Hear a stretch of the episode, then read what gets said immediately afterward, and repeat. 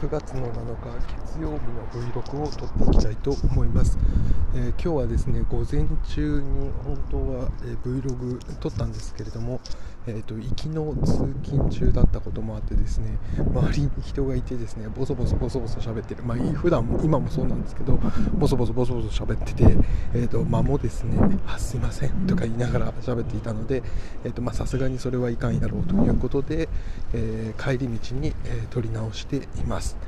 えー、今日、えー、お話ししたいことは1つ、えーと、あ2つになるかな、まあ、ごめんなさい、こういうのもよくないかな、えーと、1つ、えーと、1つ目は、えー、とソフトバンクが、えー、コールオプションというのを使ったらしいと、でえー、とそれもかなりの、えー、額を買っていたらしくて、えー、それが、えー、直近2週間、1週間のナスダックの、えー、値上がりの、えー、原因だったと要因って言ったらいいのかな？要因だったということを言われています。で、えーと、解説の動画高橋蘭さんのであったり、えー、何本か見たんですけれども、えーと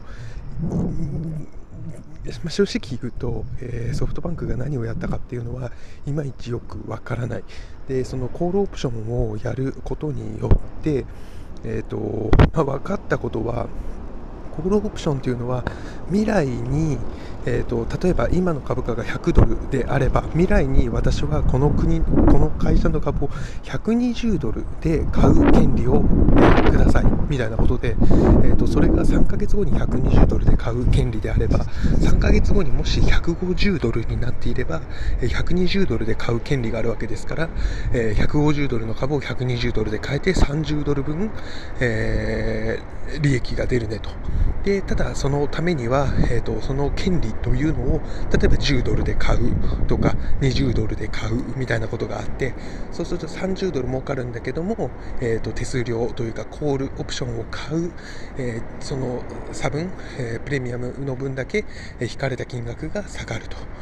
で、えーと、ここまあなんでそういうことなんだろうなと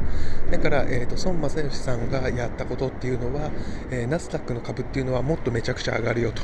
なんで、えーと、そのために、えー、とコールオプションというのを使ったということなんですけれどもなぜそのコールオプションを使うと,、えー、と株価がめちゃくちゃ上がったのかと。そのコールオプションが原因かというと、まあ、ちょっとここからが僕理解できてないのでうまく説明できないんですけれどももしコールオプションを、え、証券会社なりが売って、え、その会社というのが何もしなかったとすると,、えーと、その会社というのは、え、コールオプションを売る分の、えーと、手数料が儲かりますと。ただ、えーと、あまりにも金額が上がった時という時には、えー、となんて言ったらいいんですかね、えーとまあ、かなりリスクを背負う。ことになります。例えばさっきの話でいくと,、えーと、120ドルで買う権利を売って150ドルでもしも、えー、実際の株価になったらば、えー、ソフトバンクが120ドルしか払ってくれないのにその時150ドルの株を買わないといけないと30ドル分、えー、損をしてしまいます。で手数料で10ドル取ったとしても20ドル分損をしますと。ということで、えーと、今のコールオプションを売っただけでは、えーと、リスクを、えーと、その販売元が背負うことになるので何をしているかというとコールオプションを売った会社というのはその時に今の現在株価で株を買うと例えば、えー、と100ドルで、えー、と100ドルで今の株価ですと。で120ドルの、えーと、オプションを、えー、売ったとすると,、えーと、100ドルで一発買っとくんですね。120ドルになったら買うっつってたけど100ドルの時に買うんじゃないかな、まあ、買うと。でそうすると例えば150ドルになった時に、えー、買ってくださいよって言われた時にもいやもう手元にありますから。というところになると。そういうところでいくと120ドルの時に買うんじゃないかな。目標株価になった時に、えーと、買うのかな、まあ、でそれでリスクを、えーと、下げると、まあ、でそれが100なのか120なのかっていうのは、まあ、どっちでもいいかもしれないんですけれども、えー、結論何かというと,、えーと、コールオプションを売っている会社というのは、えー、利益リスクをヘッジリスクを低減するためにその会社の株を買う必要性があるとなので、コールオプションを、えー、買えば買うだけ、その株の、まだ未来の買う権利しか買ってないんですよ、ソフトバンクは。なんだけれども、それをたくさん買うと、売り元、胴元は、その会社の株を買わざるを得なくて、株価が上がると。で、その株価が、えー、上がっていけば、えーと、その波に乗じて、えー、上昇局面なんで、うぞうむぞうが今お金余ってますから、行ってもっと株価が上がるんじゃないかっていうふうに、まあ、仕込んだんでしょうという、えー、のが、まあ多分今回のところで、えーとそこからは、えーと、孫さんがもう利益確定をしているのかしていないのかっていうところによって多分ソフトバンクが今回の勝負で勝ったか負けたかが変わってくるんだと思うんですけれどももしソフトバンクが利益確定しているんであれば、えーと、利益確定をいっぱいしたから今回の株高が、えーと、上昇が終わったっていうので話終わりですよね。で一方でもし、ソフトバンクがまだ、利益確定をしていなかったとしたならばえーと、もうこのすっぱ抜かれたことによってソフトバンクは、利益か、えー、ソフトバンクのコールオプションによって、えーと、この株高は作られている偽物なんだっていうことがバレたから、えーとそれによってみんなが、えー、と売るわけですよね、まあ、だってそれって将来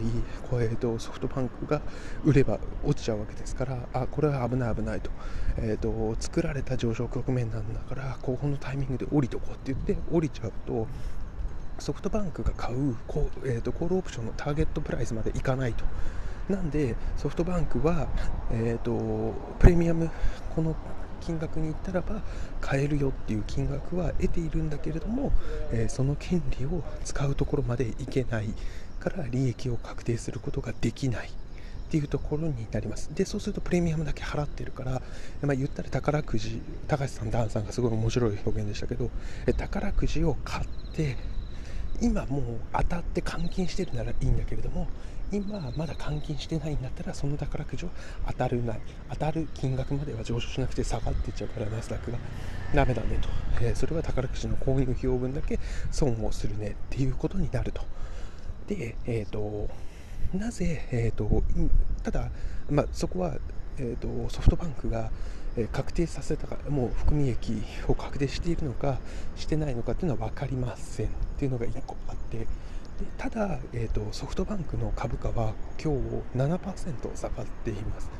えーと、と1つの企業の株価で7%下がるっていうのは結構異例ですえーと、結構な赤字決算出したりしないと、えー、下がらないです。で、えーと、僕ちょっと見てないんであれですけども、今日の日経平均ってそんな動いてない中で7%下がってるっていうのは結構異例です。